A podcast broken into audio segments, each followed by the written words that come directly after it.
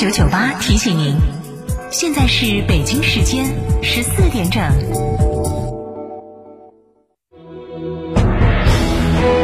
成都的声音，FM 九九点八，成都电台新闻广播。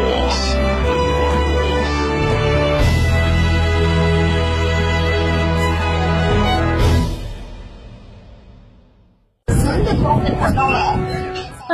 当年光顾着买好地段了，怎么就没想过这么吵？自从搬过来就没睡过一个好觉。关窗户有啥用？这么几年了，啥招都使了。哎，这就是你新换的通风隔音窗，这么管用？早几年你怎么不买？是我们来迟了。二零二一年，成都电台独家代理上市公司专利技术产品通风隔音窗，通风的同时隔噪声，通风除雾霾，适用于公路、铁路沿线、机场、闹市区等受到噪音污染的卧室、办公室、休息室等场所。通风的同时隔离声量高达三十到四十五分贝，相当于一堵墙的隔声性能。天成独家代理通风隔音窗，给你一个半山别墅般的睡眠环境。详询零二八八四三五六九二八。八四三五六九二八，乳胶漆没有个性，我不要；墙纸容易翘边，我不要；硅藻泥颜值不够，我不要。什么才是你想要？德国飞马艺术涂料，高端定制，超高颜值，我要！一线大牌小棕瓶套装原价一千四百二，限时五六折，特惠只要七九九。断货王黑管口红原价三百，终于补货，特惠只要幺九九。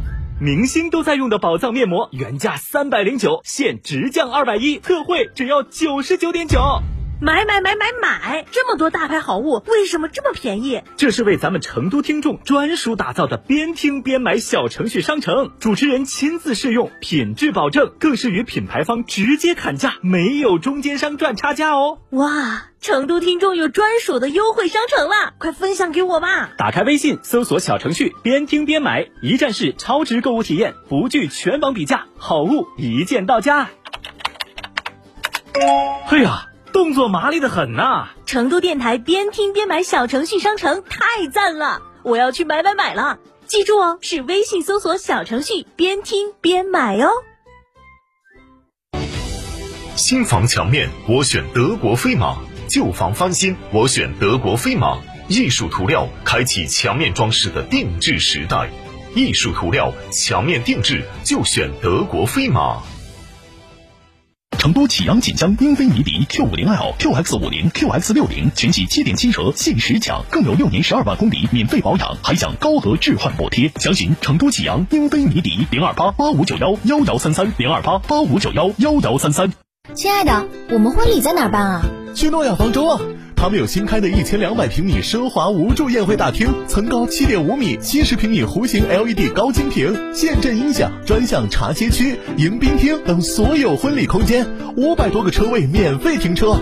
这么好，很贵吧？现在预定茶水鸡麻全免费。诺亚方舟婚礼首选，更多优惠寻八二八幺四个九或关注四川诺亚方舟公众号了解。家不是简单材料的堆砌。所有人都在装，但总有人装得更漂亮。生活家结构人居环境与生活方式，严选全球进口大牌材料，楚格风工艺，精细化施工，意大利皇室设计师恩里克领衔设计，全生命周期服务，超前家装体验。我是生活家，也是美学整装专家。八三三二零六六六，八三三二零六六六，生活家家居。九九八快讯。北京时间的十四点零四分，这里是成都新闻广播 FM 九九八，我们来关注这一时段的九九八快讯。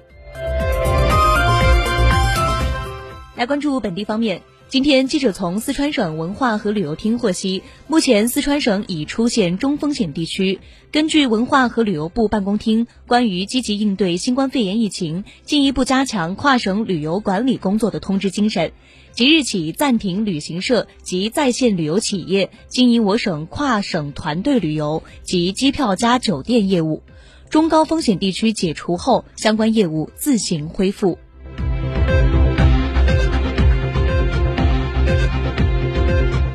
昨天晚上八点，成都市人民政府新闻办公室举行专题发布会，对外发布本起疫情最新情况。根据最新的大数据排查信息，该病例于十月二十号、二十二号分别在兰州市大唐宫及金港糖酒市场与当地确诊病例有明显的时空轨迹重叠。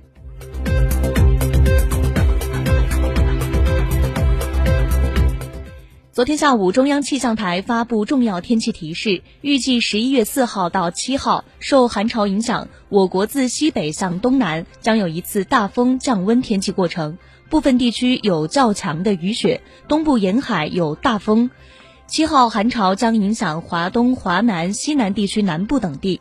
根据中央气象台发布的全国降温幅度预报图，受寒潮影响，十一月四号到七号，四川大部分地区将累计降温八到十度。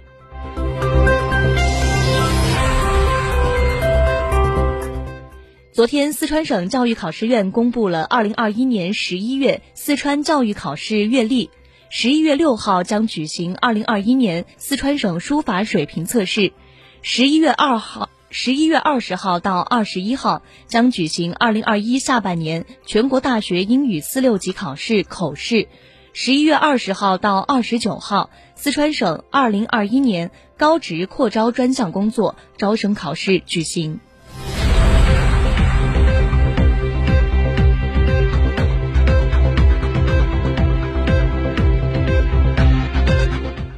来关注国内方面，近日国家发改委印发意见指出，要加强公益性、基础性服务供给，大力发展社区便民服务，从严查处群众反映强烈的预付消费、跑路坑民、虚假广告宣传、非法集资等案件。人社部近日发文要求，不得将毕业院校作为事业单位公开招聘限制性条件。对于有职业技能等级要求的岗位，可以适当降低学历要求。近日，最高人民法院、最高人民检察院司法部联合发文，严禁法官、检察官与律师不正当接触交往，规范法院、检察院离职人员从事律师职业。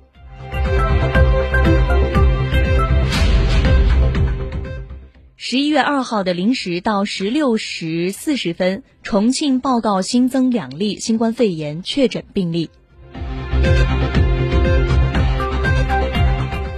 从今天开始，上海迪士尼乐园和迪士尼小镇将恢复运营。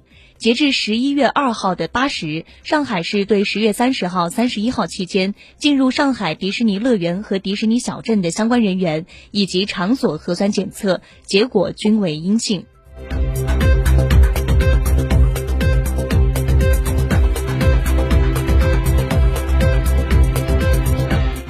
我们来关注国际方面。当地时间十一月一号，在联合国气候变化框架公约第二十六次缔约方大会上，美国总统拜登就美国在特朗普政府时期退出巴黎协定道歉。